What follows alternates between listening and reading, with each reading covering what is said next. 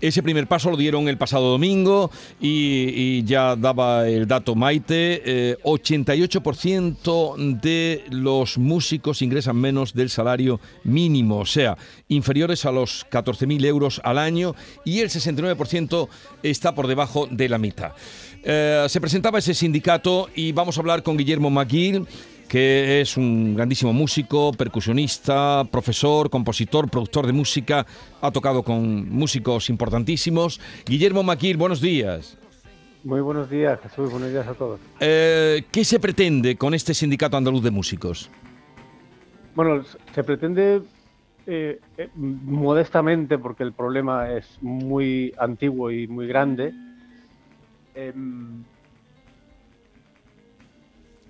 subsanar unas eh, faltas de coberturas, de, circunstancias laborales que apenas se ven en, otras profesiones.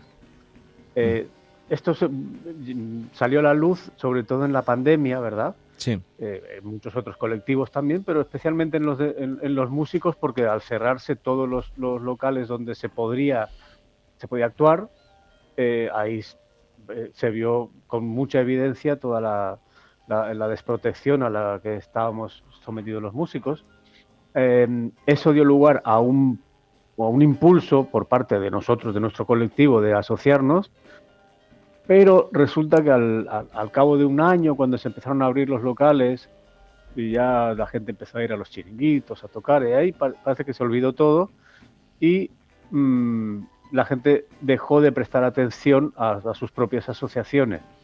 No obstante, el sindicato, junto a un, núcleo que nos quedamos ahí trabajando, esto pasó hace tres años, ¿verdad? Sí. Pues seguimos trabajando junto a la Unión de Músicos que habéis mencionado antes, que es una unión de asociaciones en las que están, somos 15 asociaciones ya de todo el Estado, eh, lo cual es muy interesante porque se, resulta un movimiento muy transversal en el que colaboramos eh, en el que aportamos todos ideas desde un, respeto y una falta de ego que todavía me, sorprende, ¿no? en, un colectivo de artistas que, bueno, tengo que confesar que ciertos egos hay. Sí. Eh, y entonces, desde hace tres años estamos trabajando, eh, hemos participado en más de 100 reuniones con, con, los ministerios, con, la, con, todos los grupos parlamentarios, siempre previamente a una votación de algo en el Parlamento, y muy especialmente en las nuevas medidas para el Estatuto de Artista, que se aprobaron el pasado 10 de enero. Sí, fue a, principio de este año cuando se aprobó el Estatuto del Artista en Andalucía, ya que estamos hablando del Sindicato Andaluz de Músicos, eh, una idea de los profesionales en una situación u otra que haya de la música en nuestra tierra, eh, Es, Andalucía es una tierra muy peculiar, es creo de las regiones europeas donde el pueblo más vive la música como parte de la vida y como vuestro programa de televisión dice, tierra de talentos. Entonces, la preocupación para el futuro, e, evidentemente, son los jóvenes. Eh, no sé si sabéis que ahora, eh, a partir de, la LOCSE, eh, empezaron a dar clases en conservatorios superiores, aparte de, música clásica, de otras músicas como el jazz. En Andalucía, como en otras comunidades, hay dos conservatorios superiores, en Málaga y en Sevilla, donde dan clases de jazz también. Y el título superior de jazz. ¿Verdad que en todas las demás profesiones, como han dicho antes, pero bueno, viene a cuento el sindicato de médicos, los médicos cuando acaban su carrera con un título superior, sus circunstancias laborales son normales, es decir, esperan que les den de alta. Pues un joven hoy en día que ha estudiado no sé cuántos años son en total, pero solo el superior son cuatro años, el profesional son seis, en fin, es una carrera bien complicada, más el máster, más todos los gastos y el esfuerzo que se supone. Cuando salen con su título, es probable que no les den de alta en donde trabajen. Hmm. Pues eso es, me parece que es el problema que hay que trabajar en el futuro. Con todos los problemas que eso deriva, ¿no, Guillermo? A la hora de una prestación tú lo has dicho muy bien, la pandemia lo dejó en evidencia, ¿no? Ahí no había ERTE posible, ni había posibilidad de, por ejemplo, cobrar paro, o ya, ya ni hablamos de las jubilaciones, ¿no? Eh, tienen que estar trabajando los músicos hasta que son muy mayores porque no tienen derecho, no, no han cotizado lo suficiente. ¿no? De hecho, ya hay, bueno, los, los, autores tienen su propio sindicato, ahí que los guionistas, dama, los guionistas de alma, dama. Es decir, que, que no hay más remedio que unirse ¿no? para, para conseguir que tengáis, pues, pues, sois trabajadores a fin de cuentas, aunque también seáis artistas, ¿no? Claro, y además, bueno, eso son cosas que hemos eh, logrado con la Unión de Músicos, la, la, compatibilidad de la pensión con rendimientos de actividades artísticas, Por, ejemplo, la, prestación por desempleo adaptada a la intermitencia nuestra, que es, es decir, que si trabajamos un día, poder cotizar tres, eh, la reducción del IRPF para las contrataciones que son muy de bajos, eh, de bajos rendimientos. Y, bueno, lo que el, el, capítulo que nos queda por, por resolver es el de, el de autónomos. Y los músicos, al contrario que, por ejemplo, los actores, hmm. que, que, mayoritariamente, muy, muy mayoritariamente trabajan por cuenta ajena, dentro de los músicos hay eh, eh, el perfil de autónomo es muy común.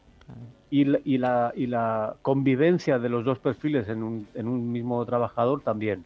Entonces hay que buscar fórmulas que sean eh, aceptables por, por la seguridad social.